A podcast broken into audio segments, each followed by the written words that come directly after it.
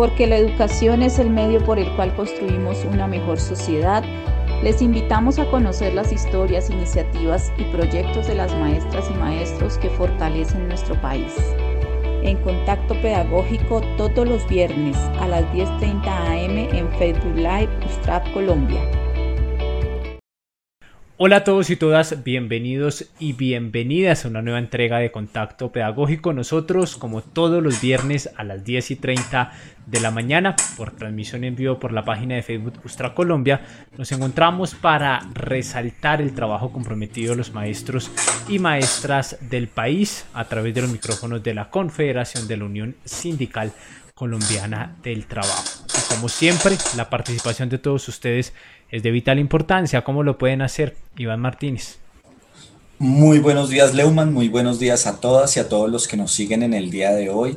Esta mañana, una nueva entrega del contacto pedagógico. Como ustedes ya saben, en este nuevo proceso estamos con el numeral CTU Pensamiento Ancestral. Y para este numeral eh, pueden participar contestando la siguiente pregunta.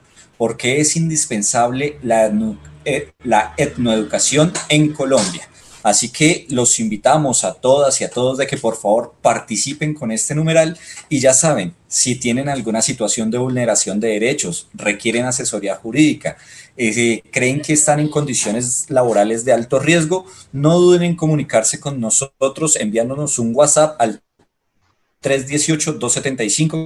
318 275 4217, 318-275-4217. De igual forma, los invitamos a que nos visiten en la página web www.ustrac.org para que puedan acceder a más contenido. Asimismo, nos pueden seguir en las cuentas de Twitter, Instagram y YouTube como arroba Ustrac y en Facebook como Ustrat Colombia.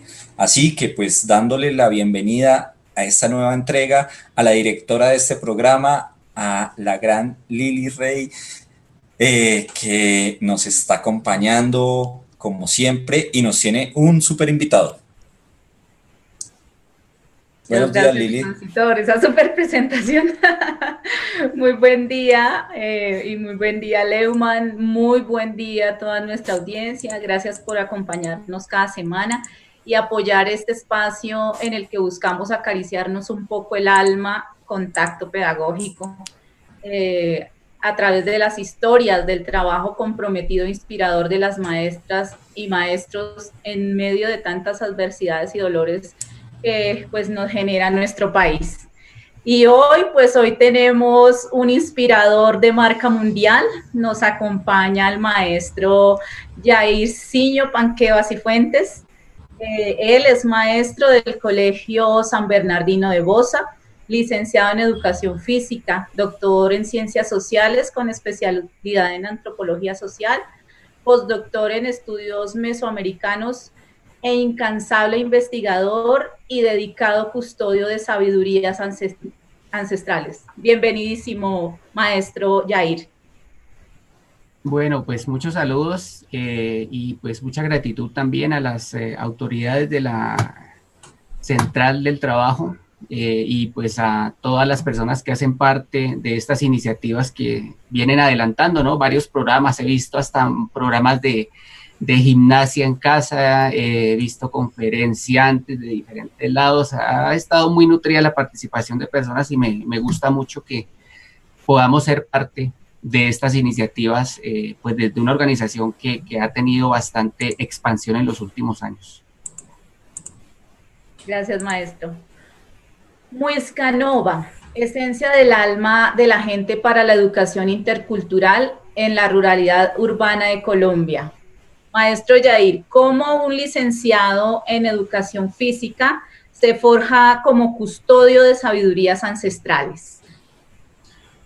Eh, bueno, eh, para hablar del tema, pues esto tiene que ver con que, eh, bueno, yo ingresé a la Universidad Pedagógica Nacional en el año 93 para esta época estaba eh, pues en estreno, ¿no? Toda esta legislación nacional colombiana, la constitución política de Colombia, que pues fue fruto de una, de una iniciativa ¿no? de, varios sectores y que permitió en su momento eh, tener la, la política de la diversidad más avanzada en América Latina.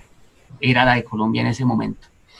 Eh, pues ya veníamos eh, acompañando algunos procesos en la Organización Nacional Indígena de Colombia, yo pues dentro, militando ahí como dentro de las juventudes, eh, practicaba deporte y bueno, pues hacíamos diferentes actividades en la organización y desde entonces pues ya venía, me venía interesando mucho por el tema de los juegos ancestrales. No obstante, pues en esa época, digamos, hubo una oportunidad para estudiar administración pública gracias a mis resultados del ICPES y la proveniencia del municipio y toda la cosa. Entonces, bueno, yo me metí primero a estudiar administración pública con una beca de la eh, Escuela Superior de Administración Pública. Pero lo que me gustaba a mí era hacer deporte, ¿no? A mí me gustaba pues, hacer atletismo y andábamos en, en esa época en toda esta organización y llegué a la universidad pedagógica con esa mentalidad, ¿no? Allí nos encontramos con otros colegas, otros compañeros eh, de diferentes pueblos indígenas del país y pues echamos a andar una idea que era en un principio la recuperación de las prácticas lúdicas ancestrales de nuestros pueblos de, origen. Iniciamos por algunas prácticas en la Amazonía, en, mi tierra, mi, mi pueblo Uva, eh, otra parte de otros compañeros en, en Córdoba, del, pueblo Zenú. Y pues así iniciamos, ¿no? Así no, nos empezamos a forjar en, en medio de ese grupo de, de compañeros que también pues habían iniciado a estudiar diferentes carreras, entre esas pues también la, educación física. Perfecto, me gustaría de igual manera preguntarle pues la pregunta que hemos planteado para todos nuestros oyentes porque sin duda su apreciación es bastante importante y más en este proceso de entrevistas a maestros educadores en Colombia que lo que queremos es reconocer, exaltar ese trabajo comprometido que están realizando los maestros desde diferentes regiones. ¿Por qué usted cree que es indispensable hablar y seguir rescatando la etnoeducación en Colombia? Bueno, si me preguntas por etnoeducación, yo lo primero que tengo que decir es que es algo que no debería existir, que no debió existir en el país. Existió porque fue un tránsito hacia unos modelos más actuales que nos permitieran ingresar en el, tema de la educación propia, ¿no? O de los sistemas educativos indígenas propios o de los sistemas em, comunitarios de educación y demás, ¿no? La etnoeducación fue necesaria en una, en una época, en un momento en el que el país eh, se encontraba atravesando eh, en una transición entre el, entre el paternalismo y el asimilacionismo de las poblaciones étnicas, que venía como una herencia del siglo XIX y que a mediados del siglo XX pues ya empezaron a generarse las primeras luchas campesinas y dentro del, en ese marco de las luchas campesinas de este movimiento agrarista en, Colombia, pero no solamente en el país sino en América Latina, pues eh, digamos fue em, emergiendo la identidad étnica, ¿no? Entonces esto empieza eh, muy temprano, eh, a través de, un movimiento indígena interamericano que sesionó por primera vez en Pátzcuaro, Michoacán, finales de los años 50. Y uno de los reclamos pues, más importantes, además del reclamo por la propiedad de la tierra, era el de la educación, ¿no? Porque los estados nacionales venían, cuando, cuando hablo de los estados nacionales, estoy hablando de América Latina, no puedo hablar de Colombia indistintamente de los países de América Latina, porque la idea de los estados nacionales en, América Latina en un principio siempre ha sido eh, asimilar a, los, a las poblaciones étnicas a través de la castellanización, de solamente los maestros hablar en castellano y eh, cercenar los idiomas indígenas, ¿cierto? Entonces, esa fue una primera lucha que, digamos, se trasladó cuando ya la lucha agrarista se, se llenó de, identidad, digamos, étnica. En los años 70, 80, eh, ya las organizaciones propiamente dichas, eh, como el Consejo Regional Indígena del Cauca, el Consejo Indígena del Tolima, la organización Tairona, el CIT, digamos, empezaron como a, reivindicar la, necesidad del idioma, ¿no? Eh, inicialmente. Y pues, digamos, a través de, de algunas acuerdos o de algunas resoluciones en el país, estoy hablándoles de algunas del año 78, otra muy importante que fue en el año 84, la resolución 3454, que, digamos, marcaron como los hitos de, de lo que llamamos después la etnoeducación, ¿cierto? La oficina de etnoeducación en el país, en el Ministerio de Educación propiamente, la crean en el año 1985 como esa, esa, ese mecanismo que permitiera dar educación en los territorios afrocolombianos, en los territorios indígenas, ¿cierto? Esa fue como, como, como el, el nacimiento, pero ya venía en camino, digamos, el, el, el, movimiento este constitucionalista que en el año 1991 permitió la emergencia de una nueva constitución. Entonces, eh, cuando hablamos de educación fue un, una, un espacio de tiempo muy pequeño, un espacio de transición que, mm, digamos, eh, cuando viene la, constitución política del año 1991, pues Colombia adoptó una política este, multiculturalista, ¿no? En el artículo 7 de la constitución, entonces el Estado se reconoce como pluriétnico y multicultural, ¿cierto? Se matricula entonces en una política multiculturalista que a su vez, no nos, no nos olvidemos, desciende de un marco epistemológico político neoliberal. Eso también debería haber sido una transición, ¿cierto? Pero no es así. Continuamos en ese, en ese, en ese marco, en, esa, en, esa época, ¿cierto? Colombia se quedó enclaustrada en la década de los 90, se quedó en el multiculturalismo y hoy en día hay países de América Latina que ofrecen unos avances mucho más este, Em, positivos para, para las organizaciones étnicas en términos de respetar la autonomía territorial, eh, fortalecer los idiomas propios, eh, fortalecer las culturas en las regiones, pero también que la población mayoritaria comprenda que no se trata esto de una pugna, ¿no? Entre etnias ni entre culturas, sino de una convivencia en estados eh, compuestos por varias naciones, ¿no? Entonces, por eso hoy en día tenemos estados como el plurinacional de Bolivia o la República Plurinacional de Ecuador, ¿no? Como casos que ya nos llevan la delantera entendiendo que lo etnoeducativo fue apenas un tránsito, ¿no? Y deberíamos ahorita estarnos proyectando más allá, pero bueno, eh, Colombia en estos momentos está en, en, en, una, en una etapa de, de letargo, ¿no? En, una, en una demora que ha provocado que propuestas interculturales en las escuelas, en los colegios, en las ciudades y algunas iniciativas de las organizaciones étnicas como la Universidad Indígena Intercultural en el Cauca tengan muchos enemigos. ¿no? ¿Cuáles son estos enemigos? Quienes siguen pensando que el país eh, debe, debe, tener, debe tener tolerancia por los étnicos, ¿no? debe tener una, ah, sí, los indios, no, los indios está bien que iban allá, que hablen sus idiomas allá, ¿cierto? Y esa tolerancia es la tolerancia multiculturalista, que nos impide avanzar hacia la comprensión intercultural, que no es solamente la de la interculturalidad para negros e indios o para afros y, raizales, sino para todo el mundo, que toda la gente en el país se comprenda o se entienda parte de, de, una, de unas raíces ancestrales de las cuales eh, porta muchas, ¿cierto? Claro, no se trata esto entonces de, ir ahora en, un racismo al revés, ¿no? Y buscar esas raíces y empezar a, rechazar lo euro originario o lo nacionalista. Pero entonces, eh, eh, en este momento nos, encontramos en esa etapa, ¿no? Entonces, para concluir, para mí, como para muchos personas que estamos pues en esto de la, de la, de, la educación, el, el, momento de la etnoeducación fue una etapa de tránsito, ¿cierto? Que aún no hemos superado. Profe Jericiño, eh, sí tiene, o sea, es muy, muy importante esa reflexión porque de alguna manera Colombia todavía tiene un pensamiento muy colonial frente, frente, a muchas, frente a muchas cosas y la educación no es, no es una excepción, porque queremos estar mirando todavía hacia, hacia Occidente sin habernos revisado interiormente.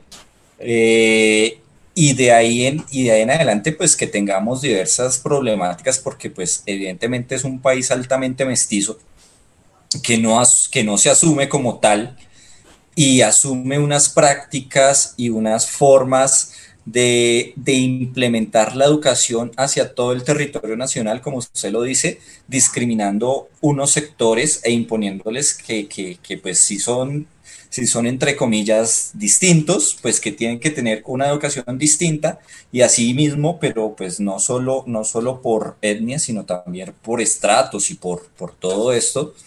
Entonces, ¿cuál sería, cuál es el estado en este momento para superar ese proceso y a qué y cómo, a qué le apuntaríamos desde su visión? Colombia en el marco constitucional dejó como promesa, ojo, como promesa la constitución de las entidades territoriales, ¿no? En un primer término hablo de las entidades territoriales indígenas, que es la realidad más cercana, la que más conozco, pero así igual pasa con, con todas las otras etnias, ¿cierto? La promesa de las entidades territoriales indígenas todavía sigue ahí, dormida en la Constitución. ¿eh? ¿Qué es lo que impide que en este momento podamos contar en este país con entidades territoriales indígenas?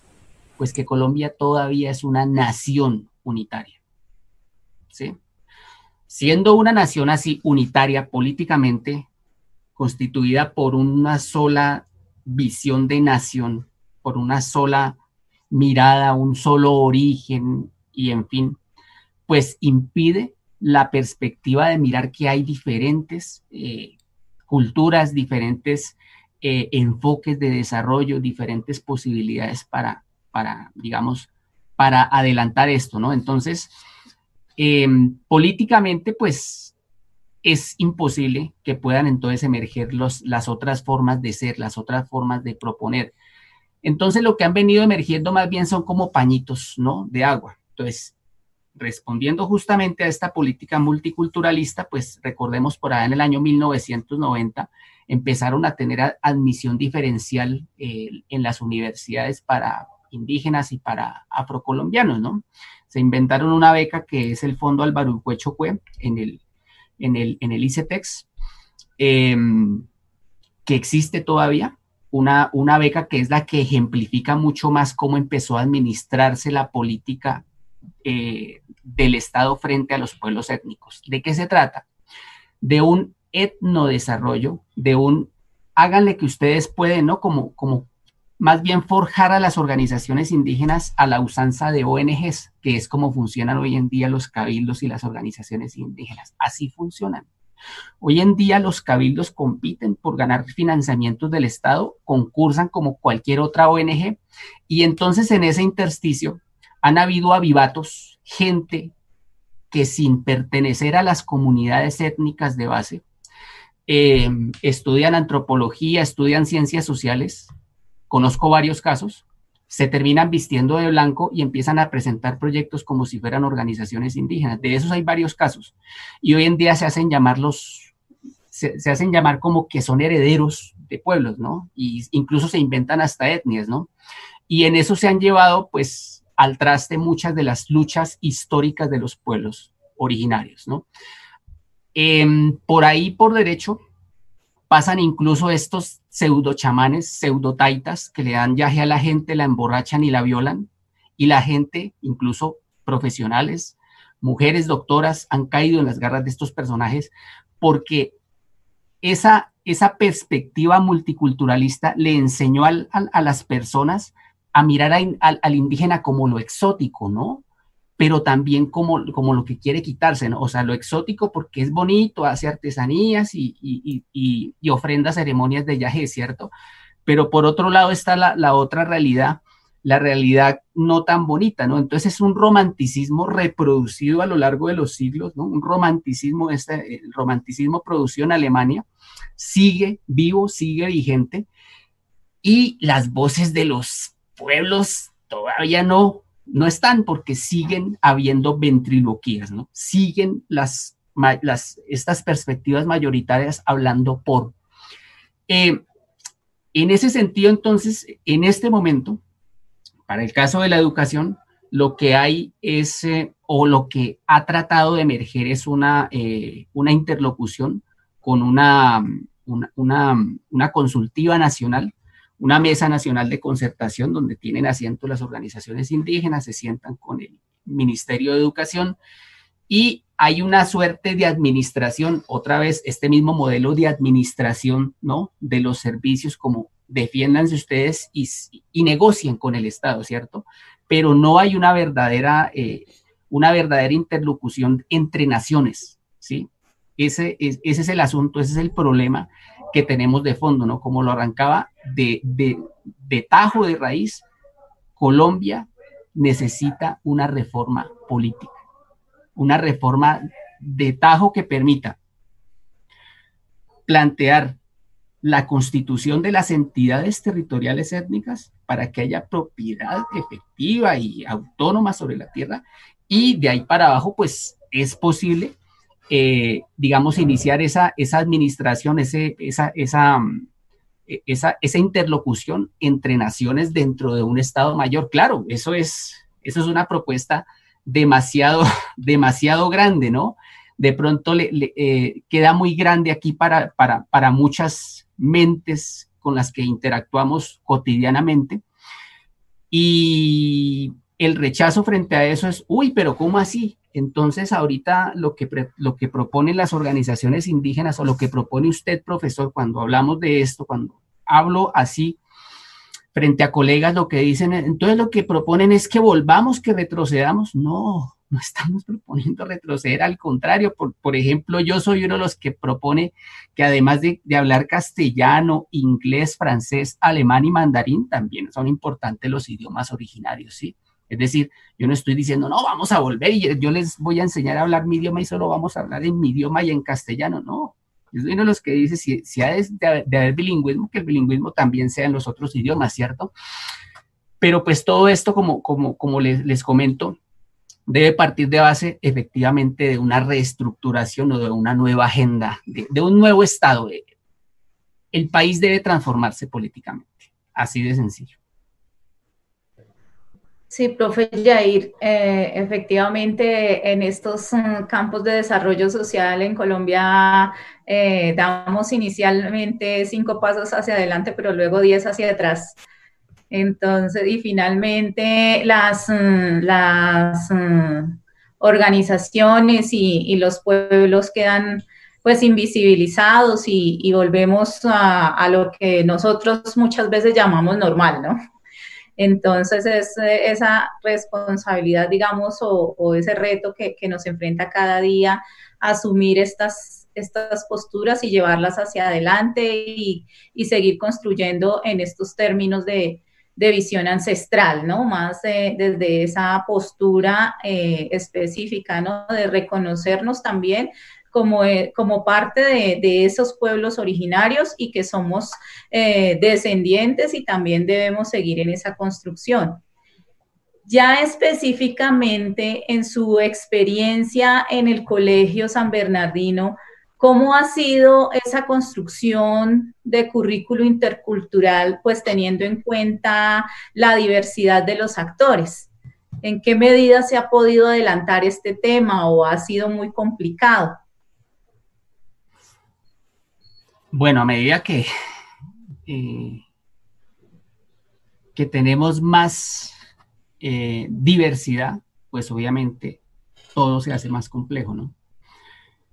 Eh, nosotros iniciamos con un grupo ahí de, de docentes que vamos en el año 99 a esa zona, a la, a la, zona que en ese momento eran las veredas San José y San Bernardino. Eran las últimas veredas, eran las veredas, las zonas rurales de Bosa, que colindaban con la vereda este, Bosatama de Soacha. En este sector, pues, digamos, eh, es reconocida pues la, la, la, sobrevivencia de familias de origen muisca. Eh, pues allí empezamos a, trabajar, llegamos a, hacer nuestra labor pedagógica, era un colegio que recién lo habían eh, este, inaugurado un edificio, era una escuelita viejita, pero digamos la alcaldía mayor de Bogotá había eh, hecho una construcción grande y pues claro, llevaron a nuevos docentes, nuevos maestros y en esa conjugación de las ganas por llegar a, trabajar, ¿no? Y de la comunidad misma por reorganizarse, pues resultamos allí eh, teniendo una interlocución bastante particular, ¿no? Entre, entre docentes, familias, las mamás, las personas de la comunidad y una interacción allí que nos permitió eh, colaborar en varias actividades que venían organizando como... Eh, las reuniones comunitarias, hacer algunas actividades allí basadas en la música, en la danza, en, como en esto que hacía parte de lo que llamaban en su momento esa, esa, esa identidad, ¿no es cierto? Porque les interesaba como, como decir, bueno, queremos tener nuestra, resaltar nuestra identidad y bueno, allí se sucedió y en ese momento pues varias personas que llegamos allí pues también... Eh, digamos, ayudamos en ese proceso, pero a su vez también muchas personas de la comunidad, las señoras, unas abuelas, pues eh, se sintieron pues muy a gusto participando también de los procesos que, que, estábamos haciendo en el colegio, ¿no? Además de la clase, pues era hacer reuniones, días eh, no necesariamente laborales, para, para, realizar actividades extraescolares, ¿no? Que en un principio primero eran, vamos a hacer un poco de danza, vamos a hacer un poco de música y luego ya derivaron, por ejemplo, en, en, el tema de vamos a compartir relatos de origen y luego eh, vamos a compartir eh, la forma de, elaborar em, este, em, diferentes, diferentes piezas con arcilla, textiles y eh, se combinaron otras personas, otros amigos estaban haciendo otros trabajos en, en, Suacha, también con toda esta, este legado ancestral muisca, haciendo investigaciones muy particulares eh, sobre los eh, pictogramas, sobre los, eh, los sitios sagrados, ¿no? Rescatando toda esa sabiduría, todas estas, em, estas estos ideogramas.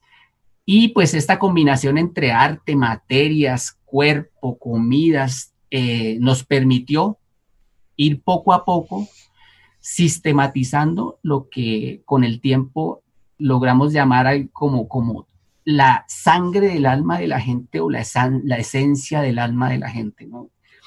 Eso fue una, digamos, un, eh, proceso de varios años, ¿no? Eh, con varias personas.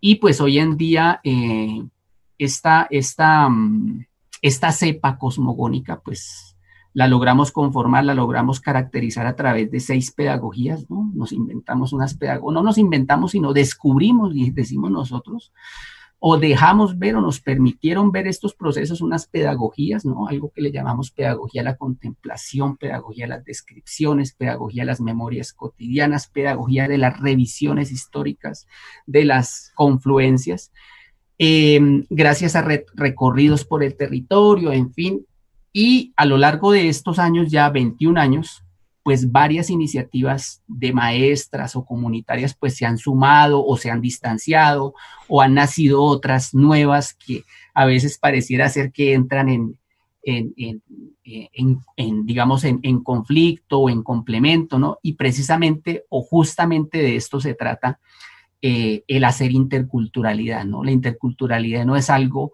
que, pretenda sentar una base de una identidad única ni nada de esto, sino que pretende pues simplemente que la gente llegue y encontrándose en esa cepa se encuentre a sí misma, ¿no? A lo largo de estos años empezó a llegar gente afrocolombiana, empezaron a llegar personas migrantes de otros polos urbanos, de zonas rurales del país, principalmente Boyacá, Cundinamarca, el Tolima, personas de comunidades étnicas en, el Cauca, y eh, pijados también, ¿no? Familias. Y pues al encontrarse con que había un proceso de estas características, muchas familias que de pronto también llegaban a Bogotá como tratando de huir de esa, pues de esa identidad, ¿cierto? Y donde probablemente en, Bogotá sus niñas, sus hijos ya se iban a apartar, ¿no? De su propia identidad, resultaron encontrándose, ¿no? Resultaron, resultaron otra vez como diciendo, no, espérese, pero es que nuestra identidad que podemos compartir en el contexto educativo con las maestras, con los otros compañeros, es lo que somos, es lo que es mi abuelita Pijao, es lo que es mi abuelito Nasa, lo que es mi abuela Misak, ¿no? Lo que, es, lo, que son nuestros, em, nuestros referentes eh, sociales, culturales en, los, en, en las zonas afrocolombianas. Entonces, al día de hoy, pues contamos con, con, varias iniciativas, o sea, ahorita son varias iniciativas de docentes que yo les podría decir a ustedes que pudiéramos hacer un programa con cada una de esas y tendríamos, sin duda, tendríamos por lo menos para tres meses estar aquí trayendo a una persona o a un grupo de maestros que están haciendo desde la primera infancia en ciencias sociales, en matemáticas, en primaria, en educación física, obviamente allí la cuota que, que puedo colocar, ¿no es cierto? En las diferentes áreas podemos hablar de procesos sin que necesariamente tengan el, el, este, esta etiqueta de lo etno o de lo étnico o de lo este, intercultural, de todas formas, sí responden a ese renacimiento de las identidades o a ese autorreconocimiento en las identidades sin necesidad de esencializar, ¿no? O sea, eh, es, es, un ejercicio que, que, es bien particular por eso, ¿no? Porque no estamos buscando esencializar a nadie, aquí no estamos buscando formar el gueto muisca y el gueto afro y el gueto nasa y el gueto pijao y, ¿no? Nada, la idea es que la gente pueda compartirse, encontrarse, ¿no? En esas identidades, poder conversar, poder generar eso que, eso que hoy en día en las grandes tesis eh, contemporáneas de la, interculturalidad llaman el diálogo intercultural, o las competencias comunicativas interculturales, ¿no? Fíjense que en, en, un contexto aparentemente tan abandonado de la mano de la administración distrital, porque sí, es un contexto abandonado, ¿no? Este, están surgiendo este tipo de iniciativas, ¿no? Producto de eso, pues, eh, hemos adelantado en los últimos años iniciativas de convivencia, que las llaman hoy en día iniciativas de paz, ¿no? Pues ahí vamos. Em, eh, también de esta generación de las nuevas ruralidades urbanas, ¿no? ¿Qué está sucediendo en estas zonas que están ubicadas en el hinterland, entre lo rural y lo urbano? ¿Qué sucede ahí? ¿Cuáles son los procesos que están cocinándose con esa llegada de personas em, a estas zonas y cómo se encuentran y qué es posible desarrollar a partir de ese, de ese encuentro o de esos encuentros cotidianos? Bueno, pues muy interesante el trabajo que está realizando el maestro Jair Panqueva en la localidad de Bosa a través de la educación y la interculturalidad. Los invitamos a realizar una pequeña pausa y ya regresamos con el segundo bloque de esta entrega de contacto pedagógico. Las realidades cambiantes, la política actual, el impacto en las economías, la situación laboral y las crisis son analizadas por el presidente de la Confederación de la Unión Sindical Colombiana del Trabajo, Fray Dique Alexander Gaitán, a través de su programa en vivo transmitido por la página de Facebook de Ustrac Colombia. Los esperamos. Inicie la semana con las mejores recomendaciones para fortalecer el bienestar en entornos laborales a través de su programa Bienestar CTU, un espacio de la Confederación Colombiana del Trabajo, Central CTU USTRA, para las y los trabajadores del país. Transmisión en vivo por la página de Facebook USTRA Colombia.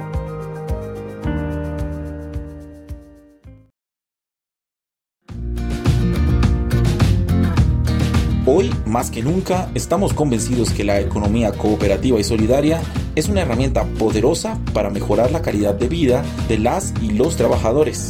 Somos la cooperativa multiactiva Ustracop. Conoce nuestros servicios y asóciate con nosotros para que juntos sigamos creciendo. Visítanos en nuestras oficinas del barrio Modelia, calle 24A, número 7572 o comunícate vía WhatsApp al número 313-469-6477 o escríbenos al correo electrónico atención arroba ustrapcop.org. Ustracop, más que una cooperativa.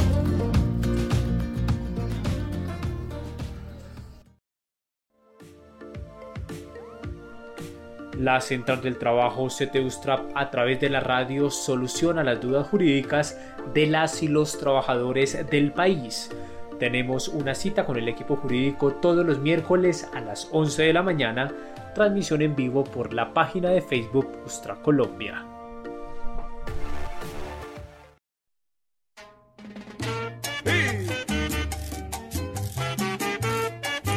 Todos los sábados a las 5 pm tenemos una cita con la salsa y los temas del sindicalismo en su programa 1920, que se transmite en vivo a través de nuestro canal de YouTube Ustrack y en diferido por el canal de YouTube Radio Salsa 1920.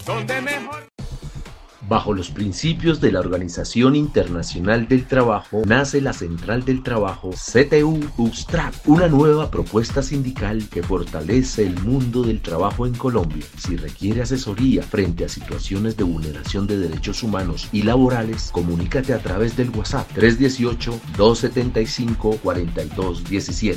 Afíliate al sindicato USTRAC. Nacimos para servirte con diligencia y lealtad.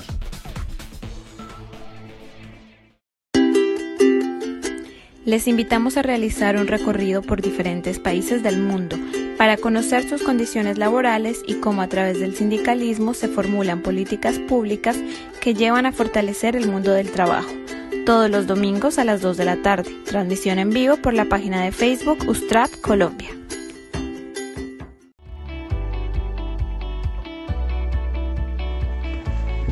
Porque la educación es el medio por el cual construimos una mejor sociedad les invitamos a conocer las historias, iniciativas y proyectos de las maestras y maestros que fortalecen nuestro país. En contacto pedagógico todos los viernes a las 10.30 am en Facebook Live Ustrap Colombia. Continuamos en contacto pedagógico. Hoy estamos hablando con Jairzinho Panqueva, docente de la localidad de Bosa, quien a través de la interculturalidad realiza procesos de enseñanza-aprendizaje en su comunidad educativa.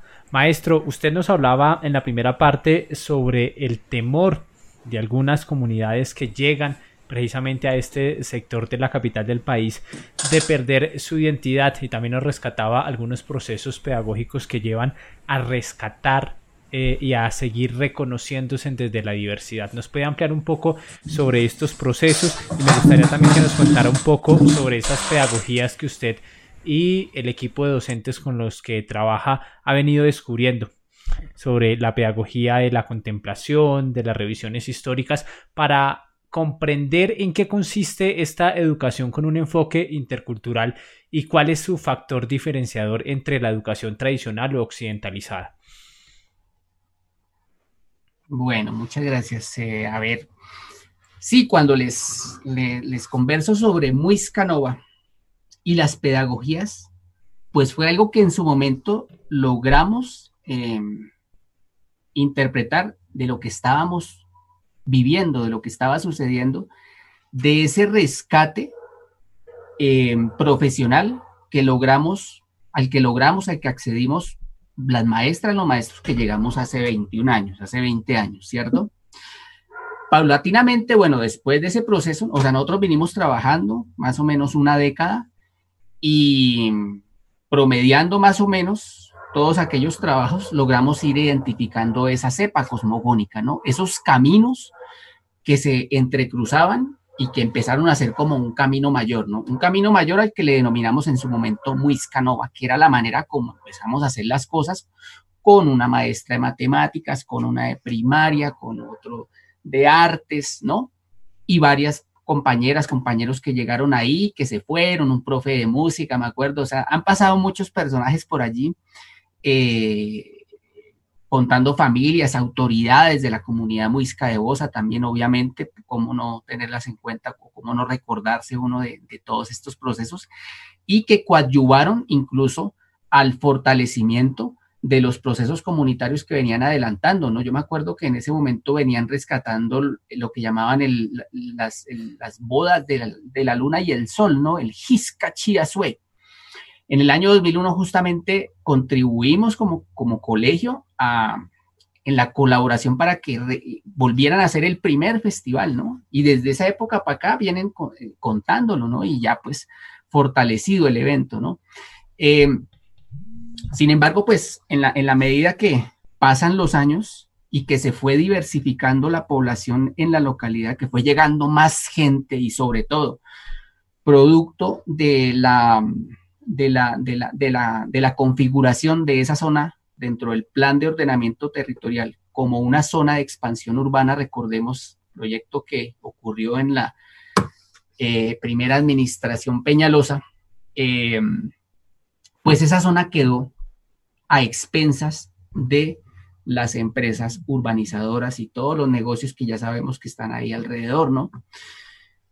Entonces, pues empezó a llegar mucha gente de diferentes lados, además también pues de, esta, de este papel allí de los que llaman tierreros, ¿no? Entonces la cosa se complejizó tanto.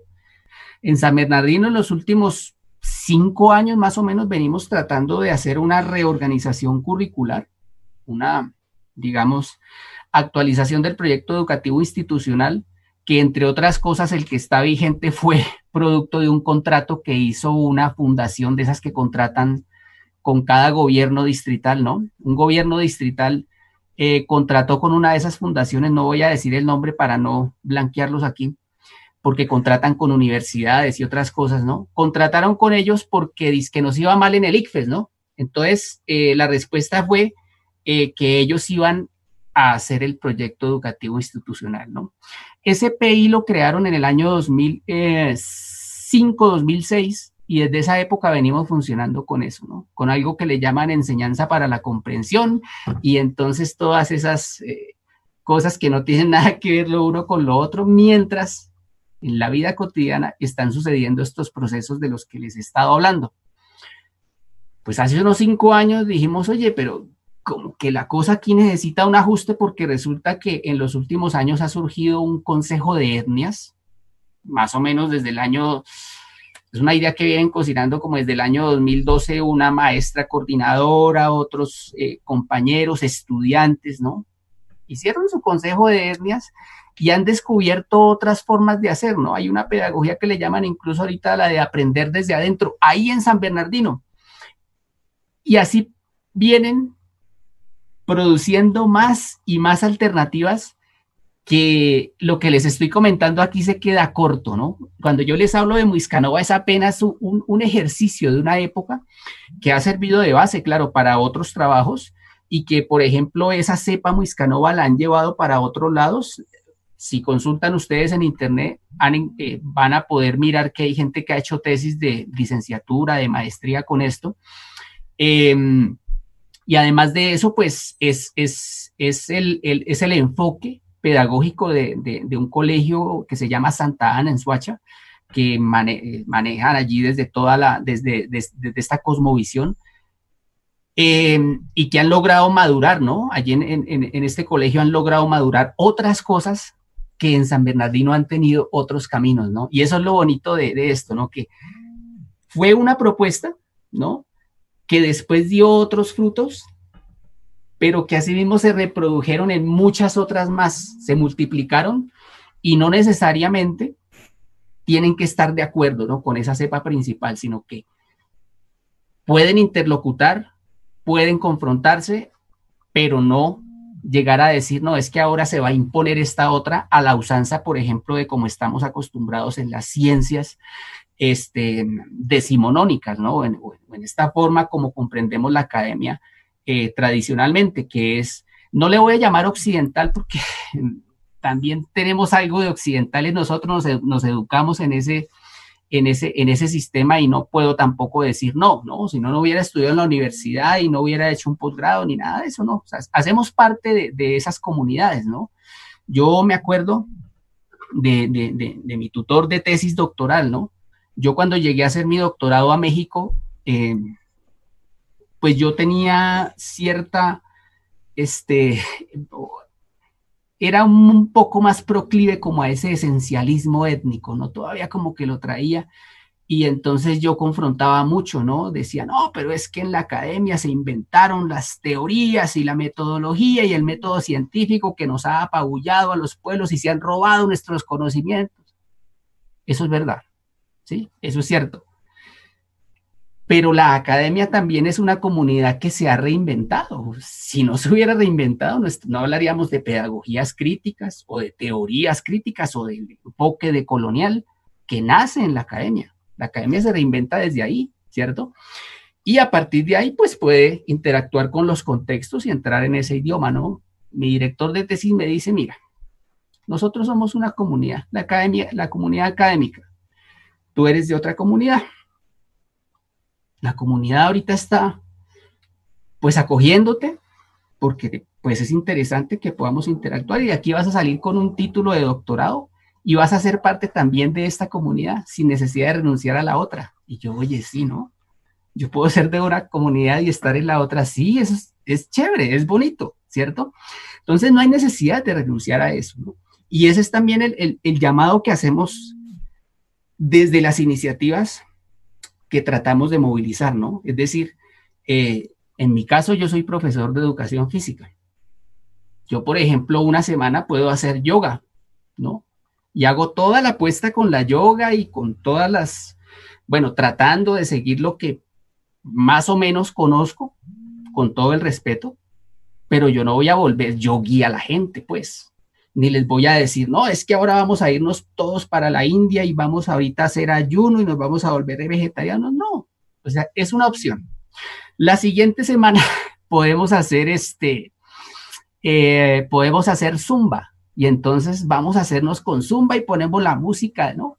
La siguiente semana, toda la semana vamos a hacer la música de Colombia, ¿no? Y ponemos un día cumbia, joropo, música del Pacífico, la otra semana podemos hacer eh, pura, pura, puras este, ejercicios de fortalecer el cuerpo a través de músicas eh, de los pueblos originarios de América.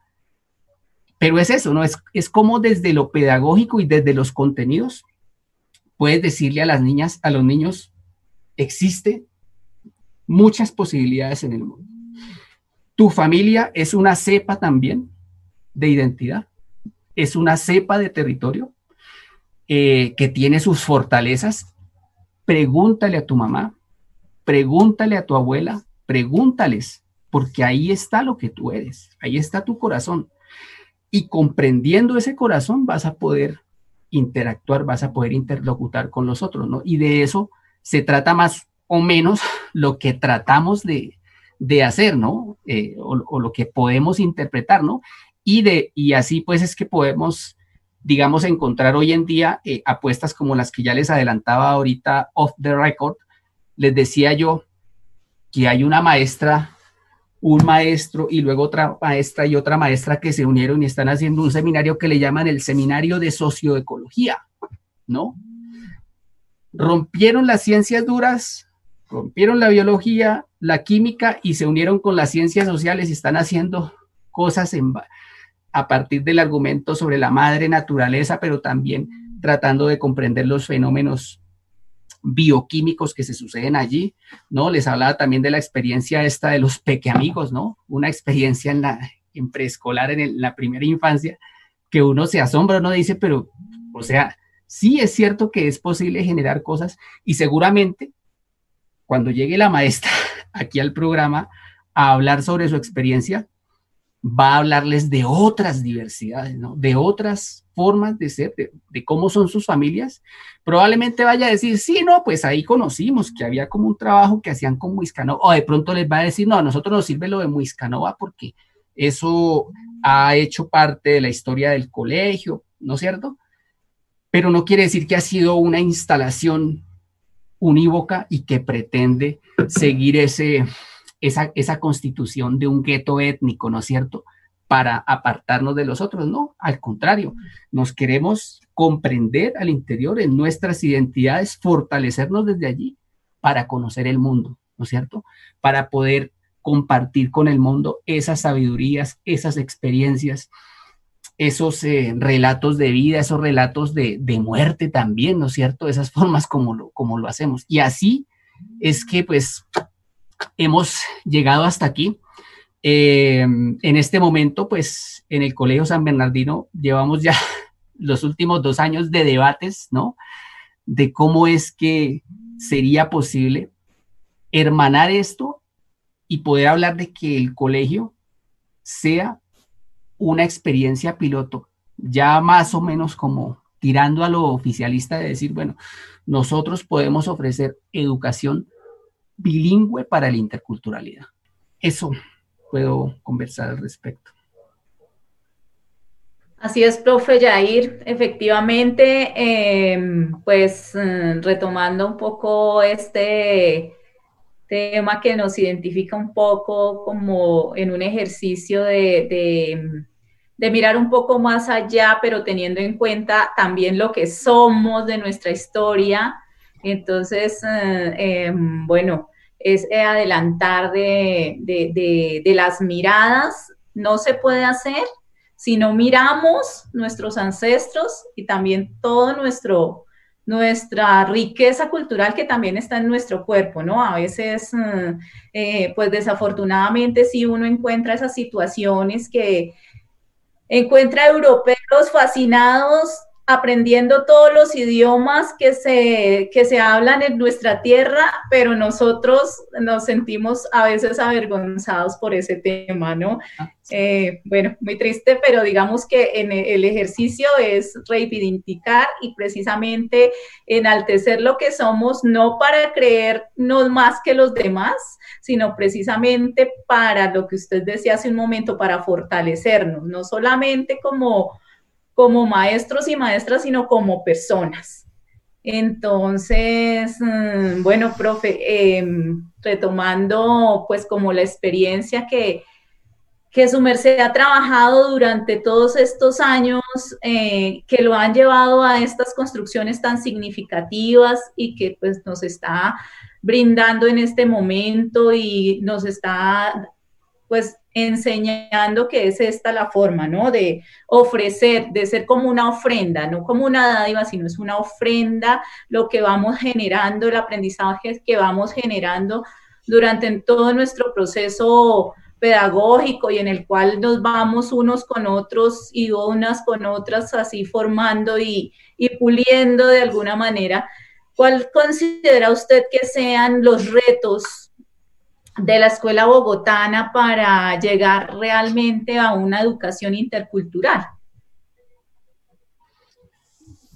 Bueno, ya eh, ahorita con respecto a los retos que tiene la, el sistema educativo de la capital, es bueno, uno, ya hay una, una, unas, unas voces hablando de la ciudad-región, ¿no? Ya el discurso está servido ¿no? Pues el discurso está ahí para desarrollarlo, ¿no? Entonces, además ya de la de esa diversidad que ha estado llegando a Bogotá, ahorita van a empezar a emerger esas otras diversidades que están presentes en los municipios de la sabana de Bogotá. De cerca, particularmente conocidos los casos ya de la sabana centro aquí, a donde han venido llegando muchas personas de pueblos indígenas del país y de otros países, La cosa se va a poner más compleja, ¿cierto? Y eso va a empujar cada vez más a una necesidad de reformular no solamente una política pública específica, sino la constitución ya de por sí del Estado, ¿no? Entonces, Bogotá al constituirse como ciudad-región ya no puede hablar de que es una sola Bogotá, ¿cierto? ya no puede hablar de que es una sola política para lo urbano, sino que ya van deben haber políticas para esa interlocución entre las formas productivas rurales, entre las formas de consumo urbanas, entre las formas de consumo rural, ¿cierto? Las múltiples formas de producir, ¿no? Entonces ahí ya hay un, primer desafío em, que pone la misma realidad ¿no? Del contexto de la metrópoli. Ya, o sea, ya estamos en esa instalación, ni modo, ya no podemos, ya, ya, ya es imposible retroceder, ¿no? Em, reto grandísimo, el tema de los idiomas, ¿no? El tema de los idiomas em, originarios ya está, ya está presente, ya es irreversible tenemos en los, en, las, en, los cursos de preescolar niños y niñas que no comprenden el castellano, ¿Qué va a hacer la maestra? ¿Qué va a hacer para comprender las formas en que se comunican esas niñas, esos niños? Ya tenemos en los diferentes, en los diferentes cursos, ¿no? Niñas, niños, familias de distintos pueblos afrocolombianos, indígenas, incluso pues con la diversidad eh, de género presente allí. ¿Qué está haciendo Bogotá para eso? Y eso no se soluciona solo con una política pública, porque políticas públicas ya hay, ¿no? En Bogotá ya existe la política pública de géneros y diversidades, ¿no?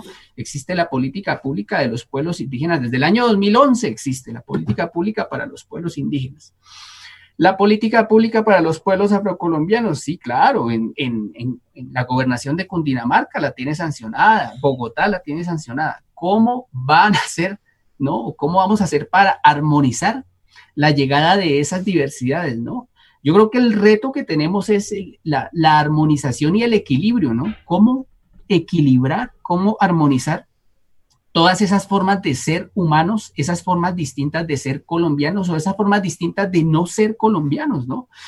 Uno de los referentes, por ejemplo, de Muiscanova para la pedagogía de la contemplación es una expresión que existe en diferentes idiomas, ¿no? Pero ah, nosotros desde un principio miramos el ricuna. Ricuna, ricuna es mirar, ¿no? Mirarnos en idioma quichua. El idioma quichua procede del sur y es más hablado en el Ecuador, aunque también la mezcla del quichua, quechua, el ingano, pues lo hablan también en el sur del país, ¿no? Pero desde el quichua, esta ricuna es el mirar, ¿no es cierto? Pero resulta que cuando ese mirar, ese, eh, eh, esa, esa sola eh, supervisión o vigilancia sobre algo se convierte en un ritual, se, se, hace ricunayana. Ese ricunayana es ver más allá, pero ver lo que está afuera y ver lo que está dentro, mirar para adentro, ¿no? Bogotá entonces, o la ciudad, el reto que tiene no solamente es mirar para afuera para demandar comida y demandar energía y demandar todo lo que de por sí ya le da todo toda la, la región, sino también mirar para adentro, ¿no? qué está sucediendo con esas diversidades que están haciendo parte y que están conformando todos los días la vida económica de la ciudad y no solo de la ciudad, sino del país, ¿no? Pues en Bogotá es donde se mueve prácticamente el país y donde con esta política de ciudad-región, pues va a ser mucho más evidente, ¿no? Entonces, ¿cuál va a ser la propuesta de reforma institucional que puede surgir desde esta realidad, ¿no? Desde esta realidad de Bogotá, región, ¿no? Esta ciudad que se, que se hermana con municipios de Cundinamarca, debe de alguna manera, yo creo que mucha, impactar sobre la forma en que estamos viendo la política o las formas de administración en el país, ¿no? Eso ya nos proyecta de una vez hacia una nueva constitución política nacional, ¿sí?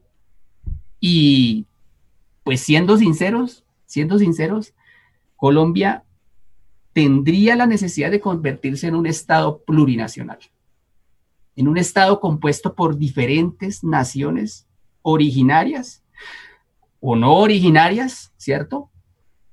Pero que deben entrar en una interlocución cada una generando sus propios sistemas educativos, sus propias formas de administrar el territorio, sus propias formas de administrar las formas de producción, de comerciar, de intercambiar productos, ¿cierto? Claro, eso, eso exige un reto tremendísimo, ¿no? O sea, pero fíjense ustedes que las diversidades nos proyectan a cosas más complejas que, que el sencillo, lo, más sencillo es decir, todos somos iguales, entonces vamos a hacer una sola forma de educarnos, un solo pensum educativo, una sola metodología, una sola forma de operar el mercado, una sola forma. Eso es lo más fácil.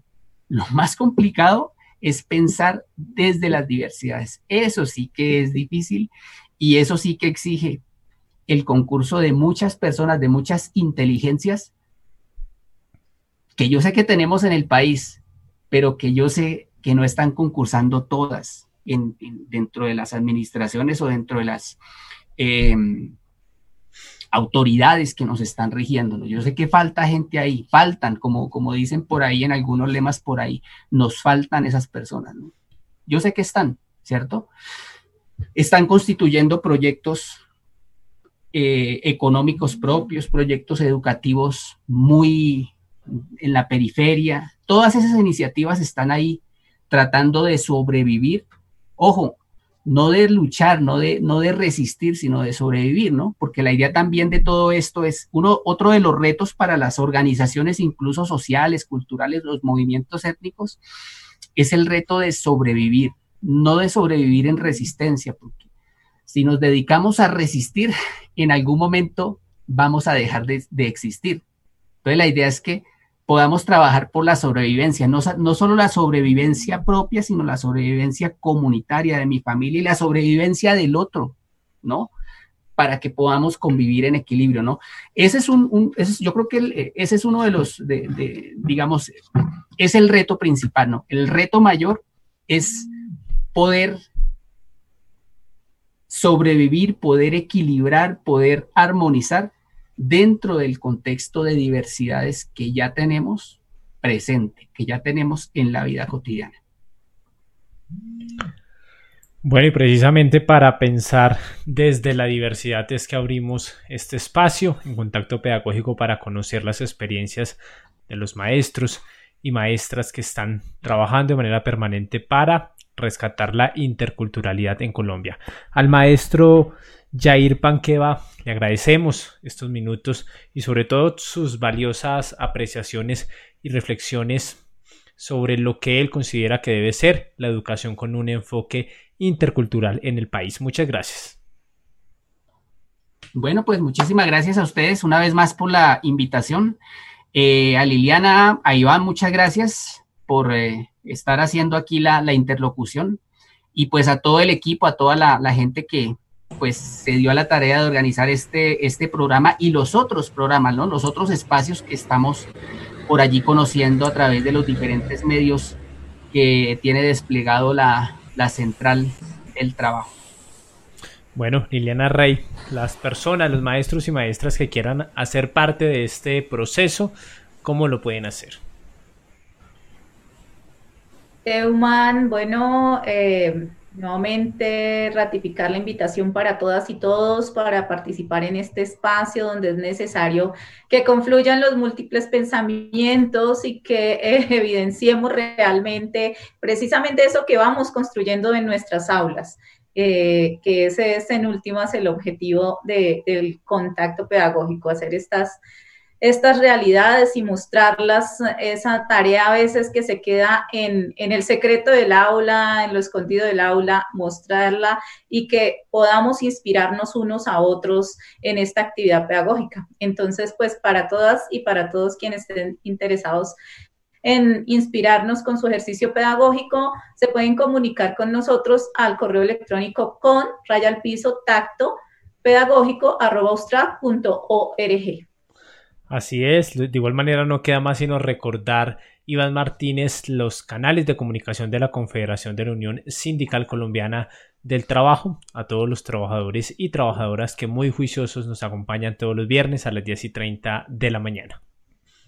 Bueno, sí, también pues agradeciendo al, al profe Jairzinho que nos, nos dio una lección muy profunda sobre sobre este tema tan importante que nos reconstruye esta pregunta de por qué es indispensable la etnoeducación en Colombia. Al principio la hicimos y ya nos ya vamos reconstruyendo esa pregunta y pues agradecerles a todos los que han participado con el hashtag CTU Pensamiento Ancestral. Entonces, como ustedes saben, para los que se quieran comunicar con nosotros, que estén en una situación de vulneración de derechos, requieran asesoría jurídica, eh, sientan que hay condiciones laborales de alto riesgo, nos envían un WhatsApp al 318-275-4217.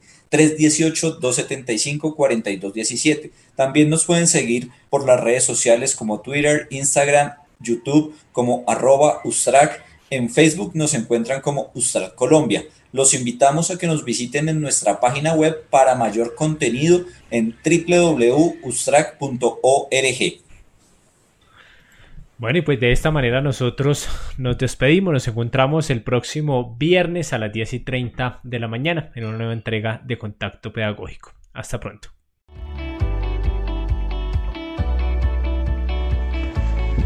Porque la educación es el medio por el cual construimos una mejor sociedad, les invitamos a conocer las historias, iniciativas y proyectos de las maestras y maestros que fortalecen nuestro país en contacto pedagógico todos los viernes a las 10.30 am en Facebook Live Ustrap Colombia.